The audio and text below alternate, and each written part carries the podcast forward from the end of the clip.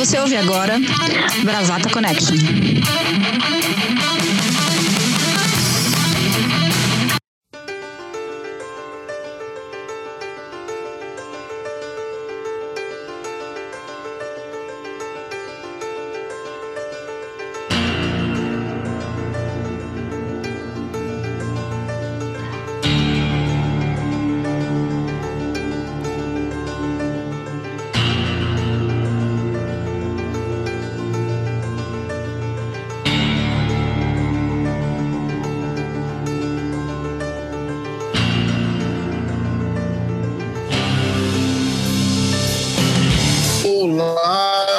Bravateiros, olá, bravateiras. Este é o Bravata Connection de volta após um pequeno hiato de três semanas. Ou teriam sido duas? Já perdi as contas. Acho que foram três. Estamos duas ou quatro, volta. dependendo da margem de erro. Exatamente. Isso aí depois o Datafolha nos explica melhor. Estamos aqui de volta com o Bravata Connection. Eu sou o Fernando Juca, uh, vou ancorar o programa de hoje. E aqui comigo temos a presença diretamente de Londres de Arthur Crispim. Bom Olá, dia, boa... Arthur, tudo bem? Bom dia, boa tarde, boa noite, brava gente. Tudo tranquilo. Vamos seguindo, fingindo que nada está acontecendo enquanto o mundo pega fogo lá fora. Aqui em Londres, 10 graus. Pois é, pois é, Arthur Crispim que está em Londres enfrentando aí a segunda onda da pandemia de Covid-19. Vamos falar disso um pouco nesse programa. Direto do Alto da Lapa, aqui em São Paulo, Maria Laura. Como vai, Lau? Vou bem, tava com saudade de vocês, embora a gente se comunique de outras formas, por sinal de fumaça, mas vindo tanta fumaça ainda do Pantanal, isso tem mexido um pouco com a nossa comunicação. Feliz estar aqui com vocês, amigos. E direto de Manaus, no hemisfério norte brasileiro, nossa queridíssima Fabiola Chuí, fazendo não com a cabeça âncora, você está falando besteira. Doutora não Bia, diga. Não estou no hemisfério norte, sigo no, no hemisfério sul. Porém, mais ao norte, mais ao norte do hemisfério sul. É, tudo bem, estava com saudades também de vê-los e de ouvi-los é, de gravar o programa Olá, bravateiros e bravateiras, na Grande Manaus. Não, não pode. 36 graus, não, mentira. Mentira. Não tá tudo isso. É, aqui em São Paulo, eu estou olhando aqui, temos 16 graus no momento. É, estamos na primavera, mas com temperatura de inverno. Depois de é, tantos dias de calor, né? Uma uma sensação térmica quase que igual de Londres, assim, como se a gente estivesse é, com o Arthur lá. É, é isso. E aproveitando este gancho, eu, os, os, nossos ouvintes devem ter percebido que eu não chamei por estar ausente o nosso querido Maurício Gaia, o nosso âncora, que uh, cabe aqui uma explicação uh, para os ouvintes do Bravata, não faz mais parte do Bravata Connection, não faz mais parte do nosso time. Ele está com outros projetos, outras questões pessoais, envolvido é, com um monte de coisa e preferiu dar um tempo aqui no Bravata. Evidentemente que é, continuamos todos muito amigos de Gaia, continua sendo uma figura queridíssima nossa, somos todos amigos dele há muitos anos. Maurício Gaia, que né, tempo para ele é um pequeno detalhe, um homem onipresente no tempo e no espaço, mas não tão onipotente assim, né? E ele preferiu diante desses vários projetos que ele está envolvido, ele também teve um processo de fadiga grande com o, o envolvimento dele no Festival Inédit, que ele é, é, parou de fazer o bravata, pediu para dar um tempo para sair mesmo a gente evidentemente vai é, sentir muita falta dele. Vamos eventualmente é, continuar tirando aquele sarro do âncora, porque ele merece, né, Arthur Crispim Maria Laura. E quando ele quiser participar, a porta para ele vai estar sempre aberta. É ou não é, queridos amigos? Queria dizer que a gente não apagou as fotos com ele no Instagram, o que significa que o amor ainda existe e que no nosso, no nosso grupo interno as nudes de Maurício Gaia continuam circulando. É importante também lembrar que vocês podem ouvir a aveludada voz do âncora ainda no Foleycast, que é o podcast de cinema que ele faz com Marlon Miranda, a única pessoa capaz de colocá-lo na linha. E no Combat Rock que ele faz com Marcelo Coxa Moreira, onde ele parece mais normal do que de costume porque o Coxa é um pouco mais exaltado do que ele.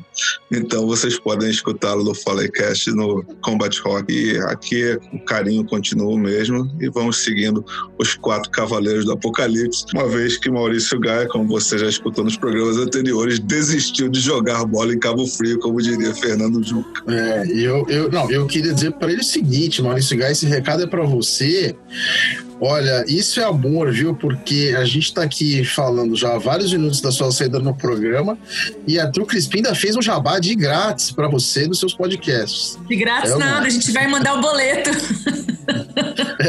mande, mande, sua, mande suas cartas, ouvinte. Quantas vezes neste programa nós já falamos o nome de Maurício Gaia? Um beijo, Maurício Gaia. Cuide-se. É, vamos começar, gente, efetivamente este episódio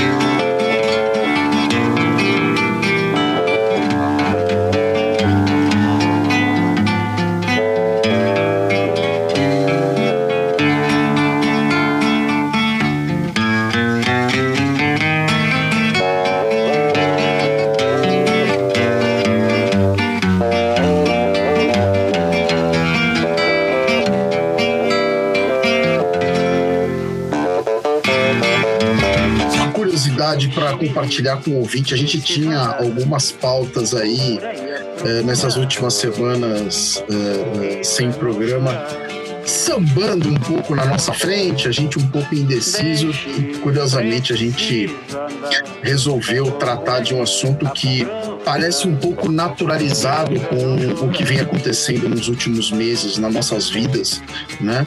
Uh, a nossa, nossas vidas que a partir de março desse ano, com a pandemia, uh, parece que entrou num, uh, numa outra dimensão, né? ganhou outros significados, outras rotinas. A gente resolveu tratar desse assunto porque isso tem a ver com todos nós, tem a ver com a gente que faz o Bravata, provavelmente tem a ver com você que nos ouve, uh, tem a ver até, porque não, com a saída do Gaia também, né, do, do, do programa, que é o, o, estado de coisas com que a gente está terminando esse ano de 2020, que está embicado aí na sua reta final, a gente já está no meio de outubro, e as consequências uh, desses vários meses que às vezes a gente tem a sensação que parecem anos de pandemia, de isolamento, de meio isolamento, né, ou de uma tentativa agora nas últimas semanas, ou até nos últimos meses,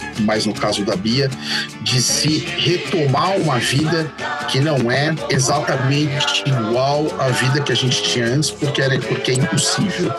É, mas tentar alguma vida, alguma vida externa, algum contato social, alguma, alguma simulação, digamos assim, de normalidade, né? Não é, vamos sempre lembrar que não é normal você é, é, entrar num restaurante e a pessoa te atender com uma máscara, um face shield é, e etc, etc. A vida é, realmente está bastante estranha e todo mundo está sentindo muito isso. uh, sobretudo no ponto de vista emocional. Uh, a gente tem aí alguns dados uh, preliminares de estudos, um trabalho da UFRJ, por exemplo, dizendo que os casos reportados de depressão durante a pandemia subiram em torno de 78%. Né, uma pesquisa da UFRJ com, com psiquiatras, com psicólogos, psicanalistas e pessoas dessa área. Inclusive, eu vi esse dado numa entrevista do Christian Dunker, que depois eu vou deixar o link é, aqui na descrição do programa. E a gente então hoje resolveu falar disso e falar um pouco, uh, trazer um pouco esse episódio para as nossas experiências pessoais, porque a gente está vivendo, o, o, como é que a gente está encarando esse momento. A gente já falou da pandemia e do isolamento em outros episódios e hoje a gente resolveu é, atualizar esse assunto mais sob esse viés. Vamos começar? Bia? É, olá, de novo. Eu, eu consigo visualizar nessa pandemia é como se um holofote fosse ligado ou como se um alto-falante tivesse um megafone estivesse amplificando os sentimentos que, que a gente sente, uh, mas que numa vida normal, na nossa vida passada, na nossa rotina passada, essas coisas eram absolutamente diluídas né? no, no andar da nossa vida. Né? É, e essa experiência do, do confinamento, né? da, da, da restrição, da restrição de tudo, da restrição de convivência, da restrição de lazer, de trabalho, para muitas pessoas de alimentação, enfim, é, de acesso à saúde, é, amplifica essas, essas angústias, esses medos, esses é, talvez até a consciência sobre esses sentimentos. Né? É, os, os, os, ouvintes não podem nos ver, mas o que a gente, o que eu olho aqui nesses quatro quadradinhos são são faces cansadas, são faces é, um pouco, não quero dizer desalentadas, né? Porque acho que é até meio pesado, mas assim é um cansaço, né? É um, é um marasmo, é uma é um, é um não poder planejar, é um né? essa essa ausência de poder planejar ou organizar sua vida no, no médio e no longo prazo, né? É ter que lidar com as coisas dia após dia e ainda sob o risco de que esses pequenos planejamentos ah, sejam alterados. Então, a gente vem lidando assim com muitas frustrações, né? Coisas que talvez num outro momento de, nossa, de nossas vidas fossem ah, ainda seriam frustrações, mas estariam diluídas ou seriam poucas coisas ou enfim. E que agora, depois de longos meses, não só depois de longos meses, mas ao longo de todos esses meses, eu acho que, que esses, essa, essa cornucópia de sentimentos e de, de angústia, de frustração, é, tá pela boca, né? Para muita gente, ela até já transbordou. Né? E, e, é, e é, é complicado porque justamente nesse momento de fragilidade, nesse momento de, de cansaço, ainda assim a gente não consegue é, com liberdade, buscar as coisas que nos, que nos trazem prazer, né? Estar com os nossos familiares, estar com os nossos amigos, né? Até estava começando a se voltar e agora a gente tem que de novo puxar o freio de mão, né? É, eu conversava com Maria Laura numa outra oportunidade que é, eu acho até que ah, o fato de eu na verdade, já falei algumas vezes, eu não fiz quarentena em momento algum, eu trabalhei esse tempo todo. Isso, é, apesar de ter sido um risco enorme e um cansaço enorme, é, até vejo como um pouco de sorte da natureza do meu trabalho que que me tirou de dentro de casa, né? Eu não, eu não fiquei, é, não fiquei nesse ambiente de, de confinamento e, e, de, e de, de não estar me relacionando com pessoas, né? Eu estou me relacionando, eu estou trabalhando, eu estou vendo pessoas, meus colegas de trabalho, enfim. Aí, né?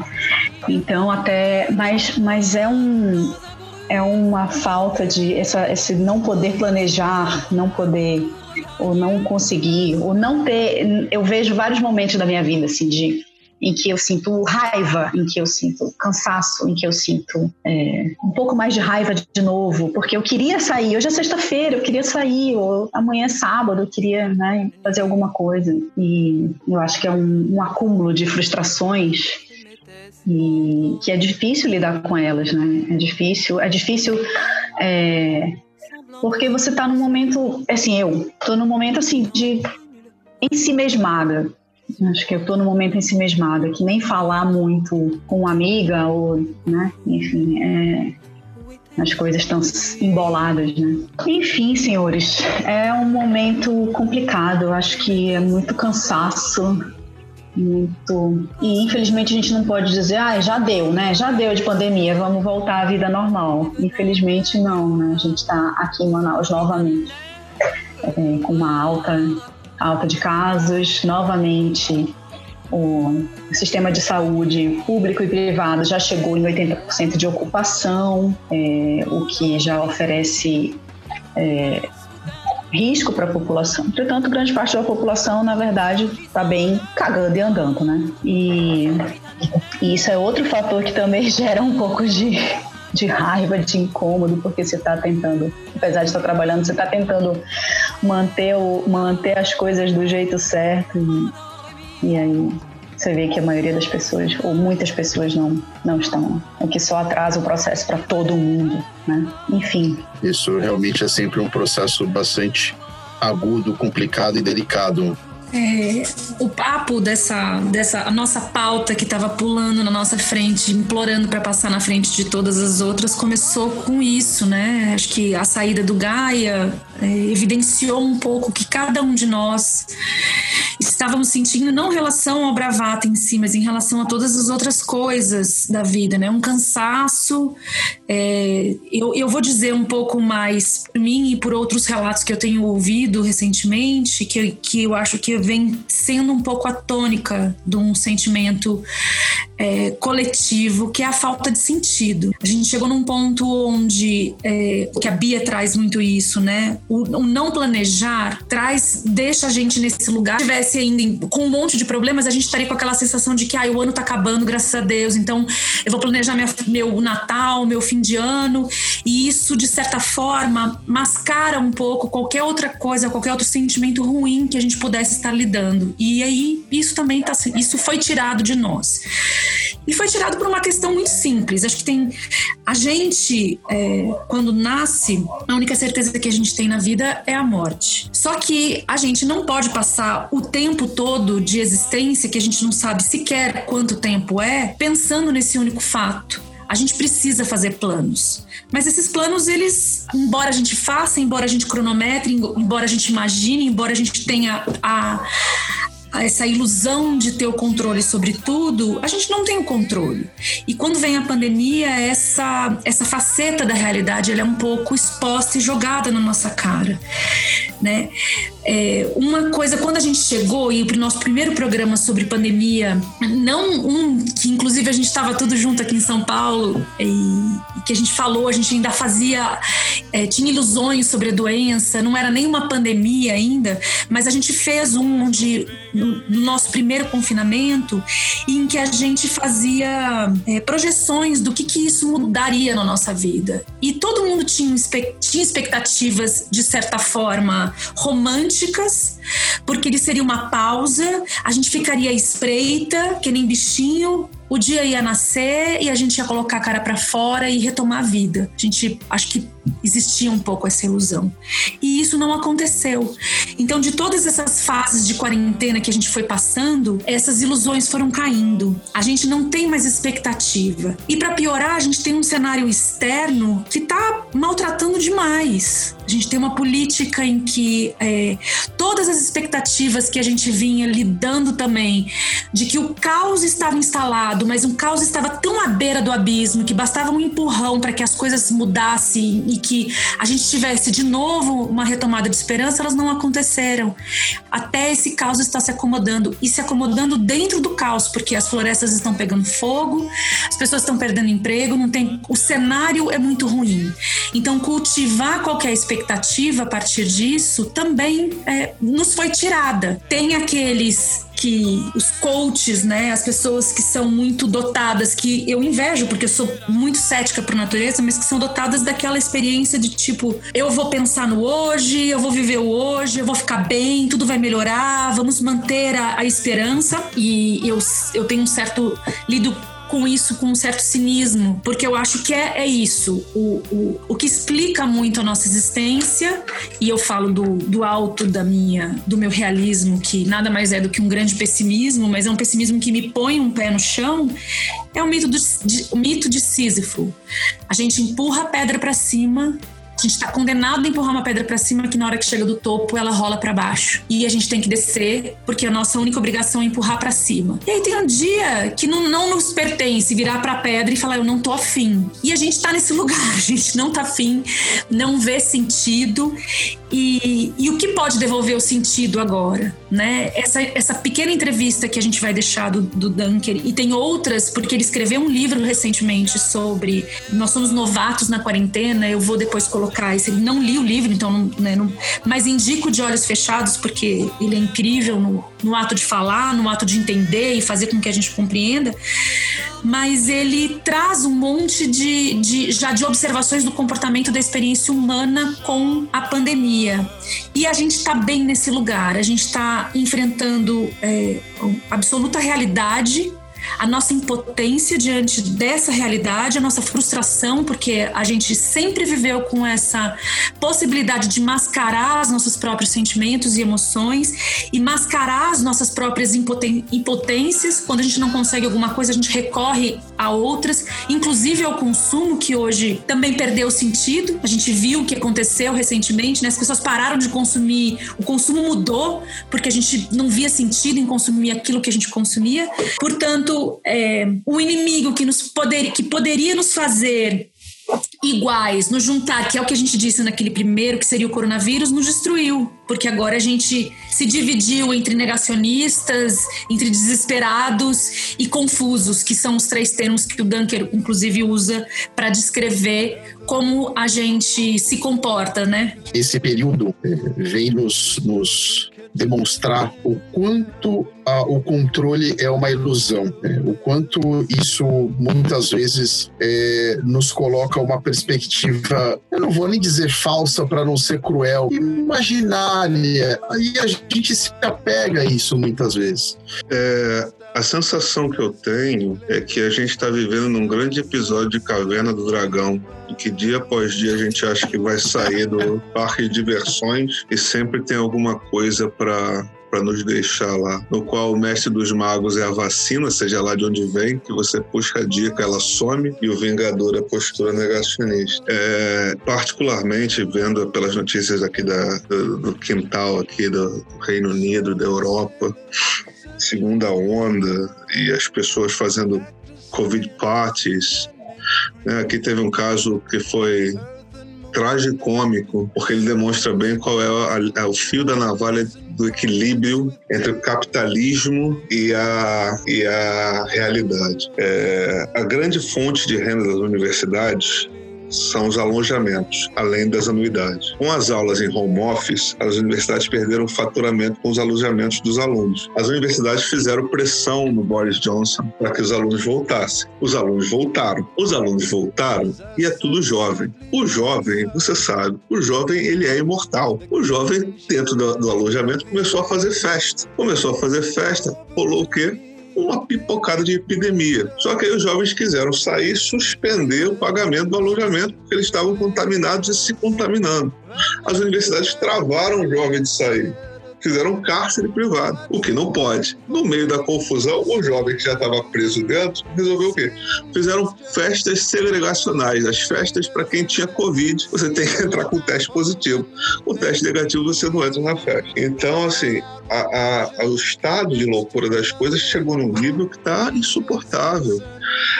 A gente falou desse programa anterior né, que ela citou, que a gente ia se unir e tal, é aquela coisa bem Rousseau, né, que o ser humano é bom até prova em contrário. Sei lá, 20 programas depois, É, a gente está vendo só o, o Leviatã. O homem é o lobo do homem. A pessoa não está nem aí se você está de máscara ou não, se você está grupo de risco ou não. A pessoa quer sair sem máscara, quer dar um mergulho na praia, quer andar e se dane o mundo. Particularmente, uma experiência, eu acho que é uma experiência de exaustão. É, porque eu trabalhei no, no primeiro mês da pandemia, eu trabalhei externo. Então, eu, eu tinha que ter contato com outras pessoas. Né? Então, eu vivi um pânico uma paranoia externa é, que, que era muito esquisito. E eu não sei se eu peguei Covid-19 ou não. É, e agora, trabalhando de casa já, sei lá quantos meses, eu já perdi a conta. Mas, assim, é uma sensação de dia da marmota, porque você começa a sentir falta de tudo aquilo que você sempre renegou. Você sente falta de pegar o transporte público para ler um livro, para ver aquela aglomeração de gente, você sente falta de interagir, de ter as pessoas é, conversando, você vê pessoas. Trabalhar em casa, que é uma coisa que você sempre desejou, uma coisa prazerosa, se torna uma coisa é, enfadonha, né? Você e assim, né? Você pode ter acesso à televisão, som que de repente às vezes do seu ambiente de trabalho você não tem, mas aquilo quando se torna obrigação, é, perde o gosto da liberdade, fica um negócio salobro, cansativo. Né? E isso reflete nas relações. Né? E você tem que fazer escolhas duras. Salobre. Obrigado. A produção me avisa aqui no, no ponto eletrônico. Ponto eletrônico avisou. Obrigado, produção. É, e chega, chega num ponto que você tem que fazer escolhas. E, por exemplo, no nosso caso, o, o Maurício Gaia fez a escolha de sair, o mal, né? A gente, por um triz, quase fez a escolha de parar com bravata para manter nossa amizade, que é o mais importante, por níveis de sanidade, né? Porque a gente realmente é, é cansa, não cansa fazer o programa, cansa chegar até a hora de fazer o programa, porque fazer o programa é a parte mais fácil, mas é, é exaustão enquanto ser humano, eu acho, enquanto sociedade, a gente está num momento de exaustão. E nunca foi tão importante sobreviver. Né? Isso não tem só a ver com o vírus, né? tem a ver com mente, corpo e coração. Eu me senti agora no episódio do Capitão Planeta, desculpe. Arthur, você mencionou aí o trabalho e eu lembrei que eu voltei a trabalhar nas últimas semanas, alguns dias da semana, no escritório Lá a gente, cada um tem uma sala, cada um tem seu banheiro na sala, a gente já vivia em isolamento sem se dar conta disso. Só se reunia no cafezinho, o cafezinho hoje está meio por pequenos grupos. E aí tá acontecendo a seguinte coisa comigo, eu não tô conseguindo render no trabalho, não tenho concentração no trabalho, no escritório. Mudou completamente a chave. Agora eu só consigo produzir em casa. É mole ou quer mais? Parece que a, a, a, pandemia trouxe mais essa novidade na minha vida. Eu nunca trabalhei de home office, sempre foi algo completamente fora do meu espectro e, e hoje eu estou vivendo isso. O ser humano se adapta, né? A gente é vírus também, praticamente. Não tão espertos quanto, quanto os vírus que andam por aí, mas a gente acaba se adaptando às adversidades da vida, né? No caso, você se adaptou ao home office.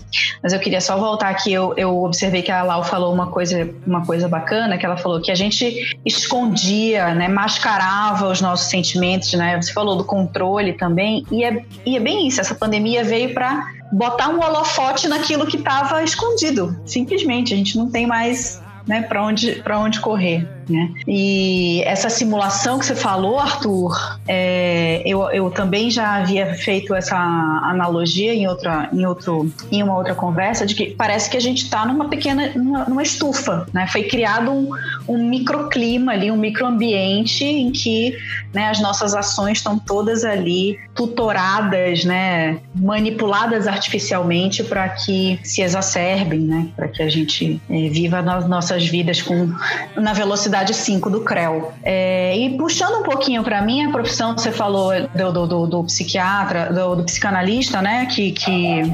Não, perdão, você falou do estudo da UFRJ sobre a incidência de, de depressão durante essa pandemia, né? Eu não tenho nenhum, nenhum, nenhum trabalho que eu possa referenciar na minha área do, psicologia, mas o que a gente mais ouve dos colegas falando, ou de, de paciente, ou de amigo falando, é que quebrou dente durante a pandemia. A galera tá fazendo apertamento de estresse, de cansaço, tá dormindo apertando o dente e fraturando o dente a torto e a direito. Hoje eu fiz uma enquete, né? Uma enquete, não é um levantamento científico, longe disso, só até é, no Twitter e das pessoas que responderam, e ainda a, a enquete não está rolando, é, eu fiz a, a seguinte pergunta. Durante a pandemia, você quebrou um dente? Né? Você quebrou um ou mais dentes ou você não quebrou nenhum dente? 30% das pessoas que responderam até agora quebraram um dente e uma porcentagem mais baixa quebraram um ou mais dentes. Oh, perdão, dois ou mais dentes. É, é, ah, é baixo, ah, 30% é pouco. Pô, mas, cara, é surreal o tanto de gente que isso pode representar. É, isso dá, vai dar pano para manga para pesquisa ainda, pesquisa clínica em odontologia, entendeu? Essa relação do estresse, a relação do, é, de como você manifesta, porque muitas vezes você manifesta isso inconscientemente, né? Ou dormindo, é, ou assim, o, o, natural do, do ser humano em repouso, né? Sem ser falando, acordado, é você não estar com seus dentes encostados, né? Você está relaxado, quieto, calado, sem falar, sem comer, mas os seus dentes não estão travados, né? E, e muita gente está fazendo esse apertamento, né? Inclusive, tem vários aplicativos aí que são bem interessantes que avisam, é, te avisam de tempos em tempos para você desencostar seus dentes, é, porque acaba virando um hábito, né? Um hábito parafuncional e com efeitos deletérios, né? E que está muito ligado a estresse, né? Está muito ligado a, a esse momento de exacerba, exacerbação é, desse estresse que desse cansaço desse tudo que a gente está vivendo é, eu tenho sentido. Eu acordo às vezes com uma certa dor no maxilar. Eu tô fazendo esse. Minha irmã é dentista, né? Então ela sempre me alertou muito para postura, não sei o quê, beba água e deixe sempre a a boca relaxada para que você mantenha, pelo menos durante o dia, essa, o controle sobre a boca. Mas eu, eu queria chamar a atenção, trazer para um, um, um outro aspecto a nossa conversa, porque a gente está aqui na 15 temporada da quarentena, né? E por quantas vezes a gente tocou no assunto, quantos hábitos a gente começou e quantos hábitos a gente encerrou e quantas coisas a gente fez. E é por isso, né? Depois de tantas voltas ao mundo, a gente fala, ai, chega dessa brincadeira. A gente tá meio nesse momento, assim, a gente não quer mais nada, a gente só quer a nossa vida de volta, ficar no trânsito, poder dizer pro amigo que não tá afim de sair hoje, que é uma das coisas que, que são engraçadas. Eu gosto de ficar em casa, eu gosto de fazer home office e sempre, sempre me dei muito bem com isso, mas eu tava lendo sobre esse aspecto dessa solidão forçada dentro da quarentena e que é muito diferente de solitude, e é uma palavra linda, né? A solitude solitude é o prazer de estar sozinho e a solidão é o contrário. E aí a gente vem lidando muito com isso. A, a quarentena, na verdade, a, o ficar em casa tem para todos um efeito psicológico, isso também falado pelo Christian Dunker. Eu vou citar bastante ele porque ele tem sido muito minha referência para entender esses processos na quarentena. Ele diz que as pessoas se sentem castigadas ao ficar aqui. E isso diz muito sobre aquelas pessoas que estão cumprindo rigorosamente a quarentena, daquelas que a gente falou numa, na, na nossa última vez que falamos sobre quarentena, da, da raiva que as pessoas têm de se sacrificar tanto na quarentena e ver o outro é, jogar pela janela esse sacrifício, porque esse sacrifício só tem um valor se ele de certa forma for coletivo. E quando o outro não se sacrifica também, todo o seu sacrifício se torna em vão. Então, ele coloca em perspectivas todos esses sentimentos. E tem uma outra coisa, um outro dado importante que ele traz, e eu faço muita piada com isso também. Ele diz assim: que ao final dessa quarentena, é, tipo, o sentimento de ermitão, né? Apenas 4% é capaz de sair feliz, intacto, assim, intacto que eu digo, revigorado, inclusive. Ele não mas né, menos assolado como nós estamos aqui por esse processo. São pessoas que vêm, e ele fala isso, são pessoas que veem sentido no fazer do dia a dia. Uma pessoa que senta para fazer duas horas de sudoku todos os dias, de repente, e não, não se cansa com aquilo, porque ele, ele, ele compreende a vida sobre um outro, uma outra perspectiva de tempo e espaço em que, e que talvez seja esse um exercício que a gente sempre tende a, a, a querer, né? Faça meditação, faça yoga, se conecte tudo mais. Talvez seja ir para esse lugar. E que talvez a ausência de sentido faça sentido, né? Então essa parte é legal. E aí eu queria deixar para vocês aqui uma provocação para que vocês fizessem um pouco de um highlight assim de momentos interessantes da quarentena, né? Nessas, nessas grandes temporadas. Eu, por exemplo, parei de beber, eu bebia muito, aí eu parei de beber, aí eu já voltei a beber também. É, fiquei alguns dias sem comer carne, depois voltei. Eu tô pintando aquarela. A gente, a gente começa algumas coisas, se torna se torna bom em algumas coisas, deixa de fazer outras, e é isso, né? Por isso que essa sensação de, de já estar tá aqui há mais de um ano. Eu queria ouvir vocês um pouco, retomar um pouco esse lado bom de coisas interessantes, né? Bater panela. Faz quantos anos que vocês não batem panela, né? Faz quantos anos que a gente olhava e falava agora o Bolsonaro vai cair, né? A gente não tem mais esse sentimento, até isso foi tirado da gente. Que, que acho que é um momento muito trágico, né? Dessa assim, quarentena. A primeira palavra dessa quarentena para mim é frustração, porque assim, esse vírus para mim ele é gato por lebre. Porque veja bem, Inglaterra, 40 mil mortes. Boris Johnson foi para UTI, bateu na trave do pé junto, voltou. Donald Trump, 200 mil mortos tirou a máscara, respirou. Achei que fosse o quê? Já descer pra ladeira, cair no inferno. Voltou. Bolsonaro não sabe fazer uma flexão, não sabe jogar uma bola. Foi fazer um teste lá do desafio ao Galo, teve que ir pro exército porque, pô, não tinha talento, coisa e tal, não sei o quê, histórico de atleta, pegou o negócio, voltou. Ou seja, o vírus matou 150 mil pessoas no Brasil. A única pessoa que ele tinha que ir lá fazer o serviço, ele falhou. Entendeu? Então, assim, para mim, a primeira palavra é frustração. Essa frustração que já vem desde aquela facada maldada do caralho em 2018, pelo amor de Deus. É muito triste. É, e sobre essa, essa quarentena, tem a, a, a, as fases, né? Já teve a temporada do pão, né? Com suas, seus vários desdobramentos. Aí teve a temporada do queijo, com vários desdobramentos. A temporada das lives, né? Vários. Graças a Deus, acabou. Felizmente acabaram. Quer dizer, aí teve... se acabaram, né? Festa aí no Zoom. Teve a temporada do, do Zoom, né? Do, Os Zoom. aniversários do Zoom. Aniversário do Zoom, suruba no Zoom. Aniversário no Zoom. É, suruba no Zoom? Nossa, essa tinha, eu não fui convidada. Tinha festa. Eu não sei em qual buraco entrava o quê, mas teve. Hum. Né? É... Bom, não vamos falar de entrar no buraco, porque a gente sabe. e tem buraco que recebe.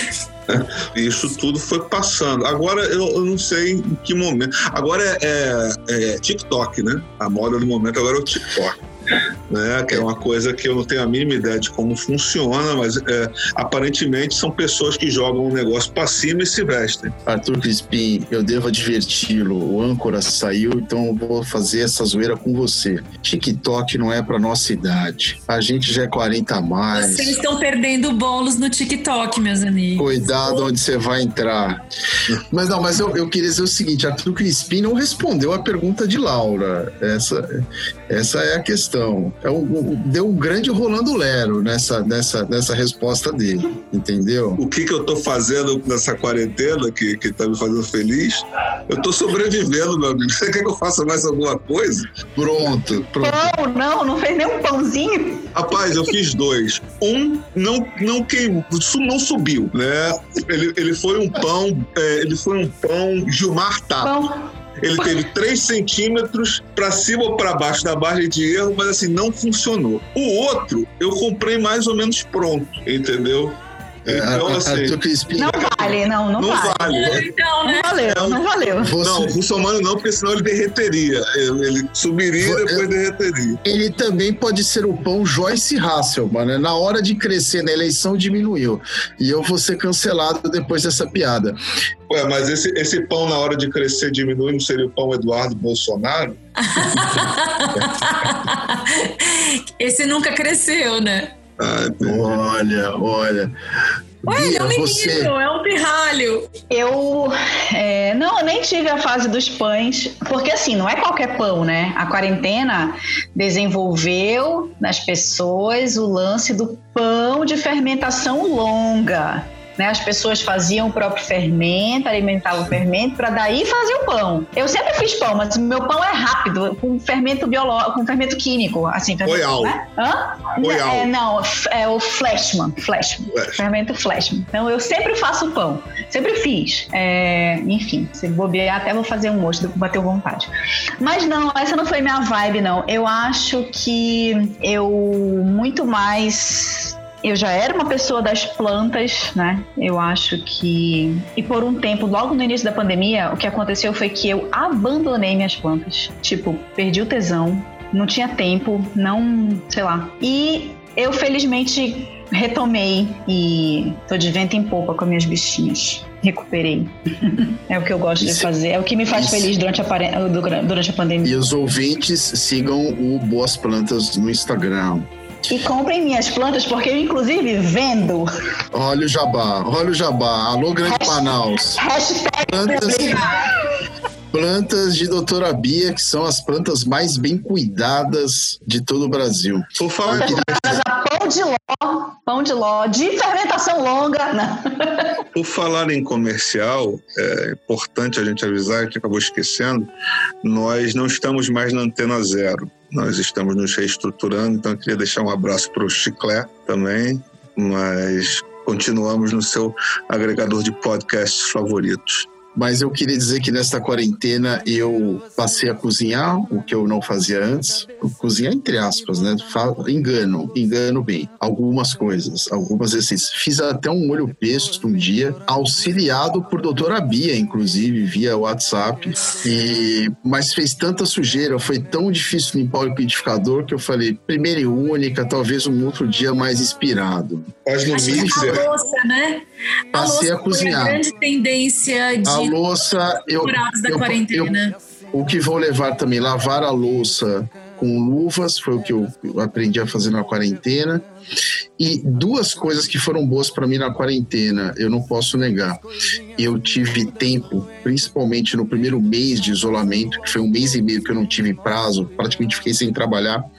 Mas durante toda a quarentena eu vi muito filme e revi muito filme. Né? Por exemplo, eu revi Era Uma Vez na América, enfim, vários filmes clássicos que eu nunca tinha visto. Ontem vi Crepúsculo dos Deuses, que filme sensacional, nunca tinha visto. Ah, enfim, e eu descobri muita muita coisa nova de música, muita banda nova, muito cantor novo ah, nessa quarentena. Isso foi uma coisa eh, que eu estava pensando assim, é, talvez é, em outra rotina, talvez na rotina normal, isso não aconteceria. É, a Laura falou um pouco do, do pessimismo dela, do realismo dela, e eu vou levar isso como um, um- contraponto, né? Então, quando a gente sair dessa, eu vou ter muito essa memória do, de- do tanto de filme que eu vi na quarentena, de várias, eh, de vários, várias músicas, vários sons que eu descobri durante a quarentena, o fato de eu ter mais, digamos assim, aptidão na cozinha, mais independência,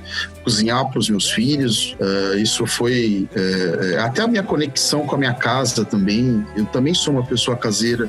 Isso foi muito legal, né? Eu acho que valorizar o trabalho de algumas pessoas, o trabalho doméstico é um Trabalho doméstico. precisa ser muito valorizado, é, já que a gente no Brasil tem essa, infelizmente tem essa tradição do trabalho doméstico remunerado das pessoas é, de baixa renda, valorizar isso, pagar isso é, é, é, minimamente da maneira que essas pessoas merecem e o trabalho dos professores também, os professores, é, além claro dos profissionais da saúde, mas isso é exaltado toda hora, mas os professores são verdadeiros heróis. Eu acho que não há outra palavra, é um chavão é um clichê, mas os caras são heróis nessa quarentena. É um negócio inacreditável de onde esses caras estão tirando essas mulheres, esses homens. Eu, eu acompanho as aulas do, do meu filho menor, principalmente, e eu vou falar, assim, é, é- é, haja paciência, haja dedicação, haja um monte de coisa boa. Essa galera merece todo tipo de reconhecimento. não Quando eu perderam penso- sentido. Eles eh, veem sentido, tem. Exatamente. Exatamente. com carinho, com exatamente isso. dedicação. E quando eu penso que a professora do meu filho, ela própria tem três filhos também em educação é, à distância ou educação é, híbrida, né? Um dia vai para a escola, um dia não vai. Gente, é, é- essa, essa mulher, essas mulheres, essas pessoas representadas por essa, por essa professora, cara.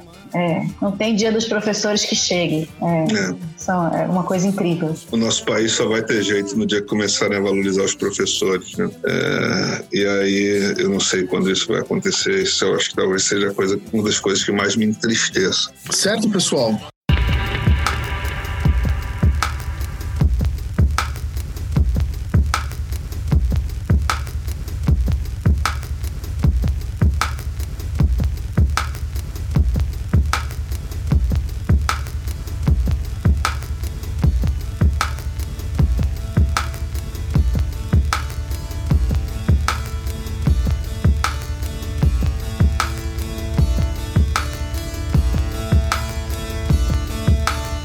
Bravateiros, voltando aqui depois desse, desse intenso debate que foi mais talvez uma sala de terapia em quatro cartas para a redação com o nosso homem em London, Arthur Crispim. Pois é, Juca, a gente vai receber nossas cartas para a redação.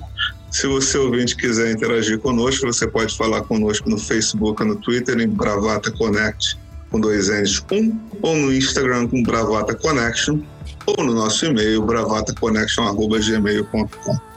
É, a ouvinte Maria Helena mandou uma mensagem para nós dizendo que escuta o Bravata Connection quando vai caminhar. E ela estava escutando um dos episódios, era o episódio do, do Mal Mal Game Show do Del Rey. E no meio do, do jogo do Mal Mal Game Show do Del Rey, ela começou a rir quando ela presenciou um assalto. E enquanto o meliante assaltava o casal, olhou para a cara dela e ela gargalhando, entendeu? E se sentindo culpada ao mesmo tempo, porque o casal estava sendo assaltado enquanto ela apertava o passo para fugir do meliante, para também não ser assaltada junto. Ela saía rindo, o meliante com aquela cara sem entender enquanto assaltava o casal. Então eu não sei se o Bravata Connection ajudou a, a escapar de um assalto ou quase contribuiu para um destino desagradável, mas de qualquer maneira ela não se feriu. Né? Espero que as pessoas assaltadas estejam bem e da próxima vez tomaremos mais cuidado para não fazermos os nossos ouvintes terem crises de riso no meio de situações perigosas. Eu tô aqui imaginando o meliante contando isso, esse dia e essa experiência e relatando uma louca passando por ali, dando risada da situação. Eu até quase perdi a concentração no que eu estava fazendo, né? Enfim. Eh, ouvintes, como disse o Arthur, reiterando, Mandem suas cartinhas para a redação. Vocês nos ajudaram tanto, por exemplo, para a gente conseguir saber do paradeiro de Maurício Gaia naquele período em que ele tirou férias do Bravata. Aquilo ajudou muito a gente. Então, por favor, nós temos ouvintes no mundo inteiro. Mandem suas cartinhas, mandem suas experiências, suas interações com o Bravata ou mandem o que vocês quiserem. Se a gente achar interessante, a gente vai contar. Mandem nudes. Mandem nudes. A gente promete não mostrar para ninguém, fica só no Ah, nosso prometemos. é. Olha, e temos mais um país novo no cinturão bravateiro. Alguém em Singapura nos ouviu. Ô, louco. Jura? Deve ser meu amigo, Kazu. Já manda um beijo, Kazu. O que, o que pass- passou da Turquia, da Turquia para lá, é tudo amigo da Bia, né? Tudo meu, tudo meu. Bia eu tenho uns conhece. amigos por lá. Eu tenho uma grande Bia- amiga, que é a Magali. Se for você, um beijo, Magali.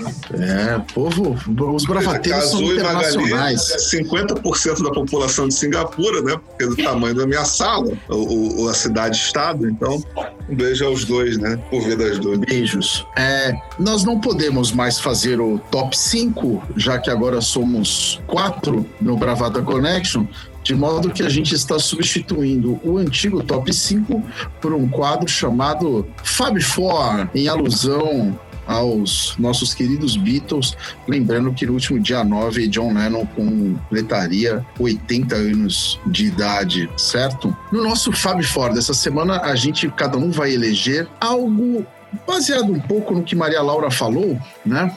é, algo que dê sentido ainda, algo que dê prazer a você nesta quarentena, neste isolamento, neste ano tão absolutamente distópico, digamos assim, de 2020. Maria Laura, vai você. Bom, eu me antecipei aqui quando eu falei sobre aquarela. É, eu descobri o desenho tarde na minha vida, quando eu percebi as que a gente desenha com base no que a gente enxerga de luz e que a gente enxerga de sombra. E eu acho bonito isso porque é um pouco de metáfora da vida. E a aquarela, quando eu aprendi, e eu vou dizer que eu aprendi vendo Instagram, YouTube, essas coisas, e eu tive bastante tempo na quarentena, já vinha fazendo, mas eu me aprofundei bastante. É, é um jeito de fazer como eu gosto de escrever. Eu escrevo também e eu tenho um método que é eu escrevo tudo que vem na cabeça, deixo o texto descansar, volto dali a dois dias, reviso, refaço, não era isso que eu queria dizer, e começa a arrumar e vai camada e vai camada. E a aquarela a gente pinta desse jeito. A gente passa primeiro uma tinta bem aguada,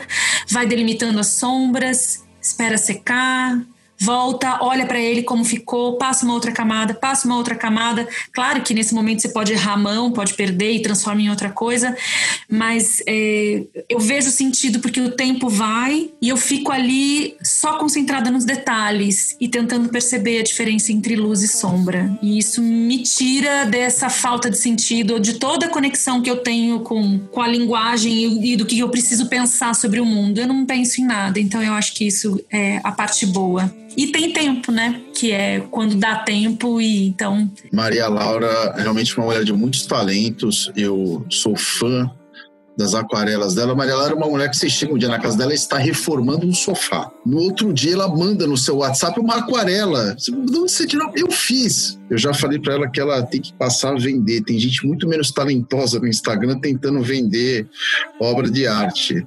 Enfim, mas acho que talvez ela queira só manter o hobby mesmo. Arthur Crispim, você? Cara, eu tô tentando fazer um, uma coisa que eu tenho verdadeira paixão e que eu perdi a conexão e tô voltando agora, que é correr. É, depois de seis meses em quarentena, eu, que era maratonista, tô tendo dificuldade para fazer mais do que 10 quilômetros. É, mas aos pouquinhos a gente vai chegando lá. Inclusive, já me inscrevi na Maratona de Londres de 2021. Caso eu seja sorteado, eu tenho uma motivação para voltar a correr longas distâncias. Mas correr para mim foi muito importante para parar de fumar, foi muito importante para curar a depressão, para aprender a me perdoar e para aprender a me entender. E é, é nítido para mim que a questão não é física, é mental. Tentar me reconectar com os meus limites. Então é um excelente exercício. É, enquanto eu estou falando isso com vocês, nós estamos gravando nessa sexta-feira à noite. De manhã hoje eu acordei para correr, por exemplo, estava 6 graus e eu voltei a dormir. Ou seja, ainda preciso me disciplinar mais. Correto, meu amigo, mas não se cobre tanto, né? Estamos chegando ao final de um ano que realmente não está fácil. Vá no seu ritmo, você vai voltar, eu tenho certeza. E se você for sorteado para a Maratona de Londres, não me chame entendeu? Vá você, eu vou ficar torcendo aqui por você, você sabe disso. A gente vai só com bandeirinha lá na, na linha de chegada. Estarei lá do, na, com a bandeirinha e não serei o padre irlandês, vou te dar força e não te abraçar.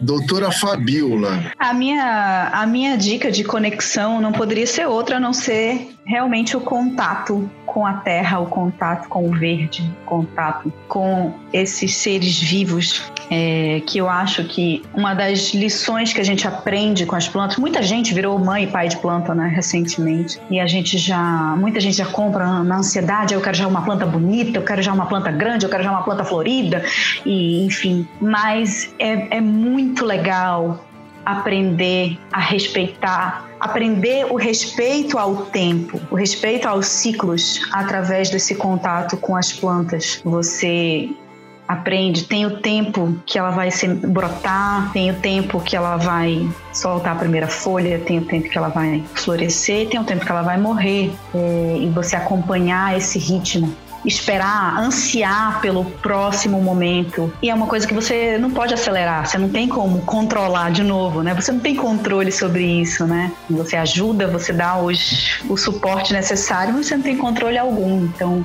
é muito legal o aprendizado do é esse respeito ao tempo. Eu acho que é muito válido e é, é muito palpável esse, esse aprendizado através da, das plantas. É isso, me dá muito prazer. Ótimo, Bia, ótimo. Eu acho que quem acompanha o Boas Plantas consegue reconhecer o prazer que você tem nisso, a satisfação. É muito legal. A, a minha resposta para a pergunta da Laura, eu vou contrariar aqui um, um princípio meu, é, vou ser um pouquinho indiscreto comigo mesmo. É, nessa quarentena, eu passei a ficar muito atento é, a, ao exercício da solidariedade. Estou me vigiando cada vez mais em não julgar as pessoas pessoas, mesmo as que saem, mesmo as que não usam máscara, que eu quero dar um tapa na orelha quando eu cruzo na rua, no primeiro ímpeto, mas é justamente no sentido de procurar compreender procurar entender, e aqui não há nenhum, nenhuma questão moralista da minha parte, nem de posar de, é, de bom samaritano, nada disso. É realmente um exercício mesmo de, de tentar não julgar e de exercer a solidariedade.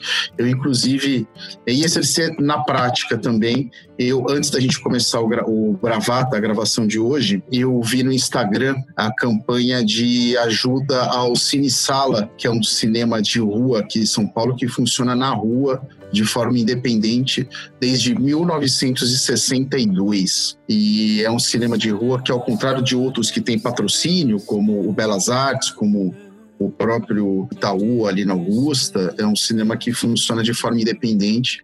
Eles estão há sete meses fechados e agora tem a campanha Ajude o Cine Sala. Enfim, eles têm uma meta para arrecadar ali e eu humildemente colaborei como colaborei com vários projetos e pessoas e ações durante todos esses meses, eu acho que isso, mais do que qualquer coisa, mais do que exibir-se, ah, olha como eu ajudo, por isso que eu estou dizendo que eu, eu nem gosto de falar um pouco sobre isso, mas eu acho que isso é, é muito importante. Acho que isto também é você estar inserido na sua comunidade, é você de alguma maneira se conectar com o outro. A gente tem um país, a gente tem sempre que lembrar, nós temos um país em que o presidente da República simplesmente não fez nada. Nós temos um país em que o ministro da Saúde confessou outro dia que não sabia o que era o SUS. Este país sobreviver a, a, a, a, esta pandemia, como disse o Arthur, sobreviver, eu acho que a gente tem que é, é, olhar com um pouquinho mais de generosidade para o nosso povo, porque realmente é um negócio, é, realmente é uma superação. Certo, gente? Vamos para as dicas? Arthur Crispim. Eu vou invadir a seara de doutora Fabiola Chui e vou dar uma dica de uma série escandinava. Ah! É, vou indicar uma comédia dramática chamada Rita, que é dinamarquesa, que é sensacional. Rita é uma mulher, uma professora, uma mulher liberada, até para os padrões dinamarqueses, e são várias lições de vida no, no, durante as temporadas, são cinco temporadas, se não me engano, oito episódios em cada uma, divertidíssimo, muito atual, fala sobre vários temas, passa rápido, é, leve mesmo tratando de assuntos super atuais. Fala de bullying, porque obviamente tem um, dentro de um colégio, então fala de bullying, fala de racismo, fala de fake news, fala de uma série de, de assuntos relevantes para nós, para as crianças, enfim, é, diversão para a família toda. Quer dizer, mais 16, porque Rita também é filha de Deus, né? E tem seus momentos mais calientes. Mas eu recomendo. Bia? Eu vou numa série brasileira hoje. Seguindo aqui o mote do nosso programa, apesar de eu amar as séries escandinavas e estar com uma na agulha, mas eu vou numa série brasileira que é Sessão de Terapia, do maravilhoso Celton Mello. É, a sessão de terapia está na quarta na quarta temporada. E nesta temporada, o Celton é o terapeuta. É a primeira vez que ele é o terapeuta. E é uma série muito bacana. Né? Cada, cada dia da semana é, é, um episódio com um, com um paciente diferente. Então, você acompanha durante as semanas, todas as segundas é o mesmo paciente, né? todas as terças é o mesmo paciente, como como é um, geralmente são as sessões de terapia. Você vai em dias fixos. E a série tem a maravilhosa Arthur está fazendo coramão, o famoso coraçãozinho com a mão. Morena Bacarim. Ela é realmente maravilhosa. É uma série muito bacana. Entretanto, você, meu, meu querido ouvinte, meu querido ouvinte, se você tiver que usar o aplicativo da Globoplay para assistir, eu lhe desejo sorte e paciência, que o aplicativo é uma bosta. Enfim, é isto, sessão de terapia. Uau. Eu vou indicar também uma série é, uma série, inclusive, eu descobri recentemente por indicação de uma amiga, já tá na quinta temporada, eu não assisti as cinco temporadas, mas ela tá bem divertida, tá bem legal, chama Transparent. É a história de um professor, um homem divorciado da mulher, mas com três filhos já criados, grandes, é, todos eles com todas as suas questões bastante egoístas se mostram assim para ele e ele no momento da vida revela aos, aos filhos que está trocando de gênero. Inclusive no começo assim ele parece bem a Laerte, assim a forma como se veste, a forma como ela vai assumindo a personalidade feminina é muito legal a série a forma como, como trata a questão, como trata, é, o, como os filhos vão percebendo o pai, vão, vão percebendo a relação com o pai, com a mãe, como a mãe, que já é separada dele, mas também já sabia de algumas coisas, vai. Como a família vai lidando com toda a situação. É uma novela, sim, não é uma série densa, então é, é bem, bem leve, assim, para um momento que você não está querendo muito muita profundidade, embora o assunto seja bastante profundo. Transparent passa na Amazon. Boa. É, a minha dica para essa semana é um podcast. Daí outra coisa que a quarentena me trouxe, eu vi podcast. É um podcast chamado Retrato Narrado, podcast da Piauí, conduzido pela jornalista Carol Pires. A Carol é uma jornalista eh, política já há muitos anos, muito experiente, tem um texto muito, muito bom. Vários perfis que ela escreveu para Piauí. E a Carol também é co-roteirista do Democracia em Vertigem, uh, aquele documentário que concorreu ao Oscar. Uh, o Retrato Narrado é um podcast, é um excepcional trabalho jornalístico. A Carol Pires, grávida de seis meses, entrou numa Kombi com um produtor e um motorista e foi até Eldorado, no Vale do Ribeira, uma cidadezinha pequena, provinciana, onde cresceu Jair Bolsonaro. E ela vai lá investigar como foi a infância, a adolescência deste homem que hoje é o presidente da República. Uh, e eu digo que é um grande trabalho jornalístico porque ela foi atrás de ler a respeito, ela foi atrás de falar com as pessoas.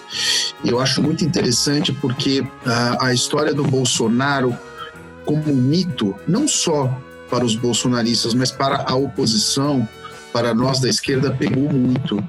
É, e ele não é um mito, ele é um homem comum, com uma origem, com questões e a Carol Pires foi atrás disso. O que construiu esse homem?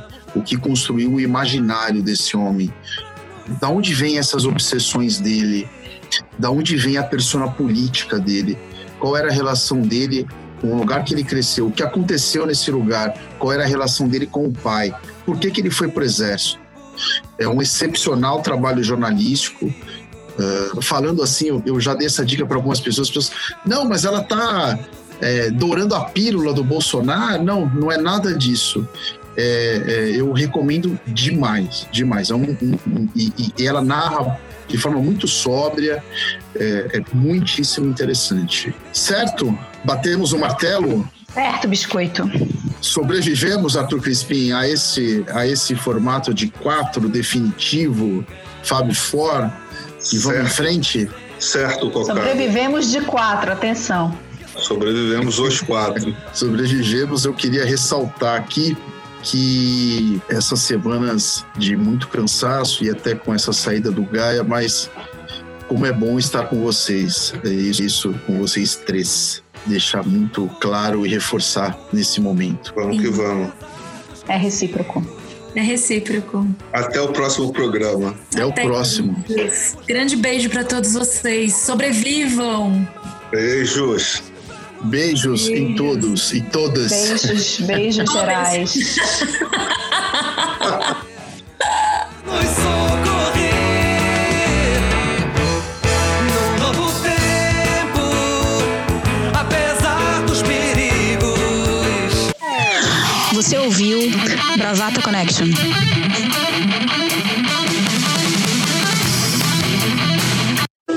Desliga essa coisa, Pink. Temos que nos preparar para amanhã à noite. O que vamos fazer amanhã à noite, cérebro? Assistir mais desse rádio com imagem?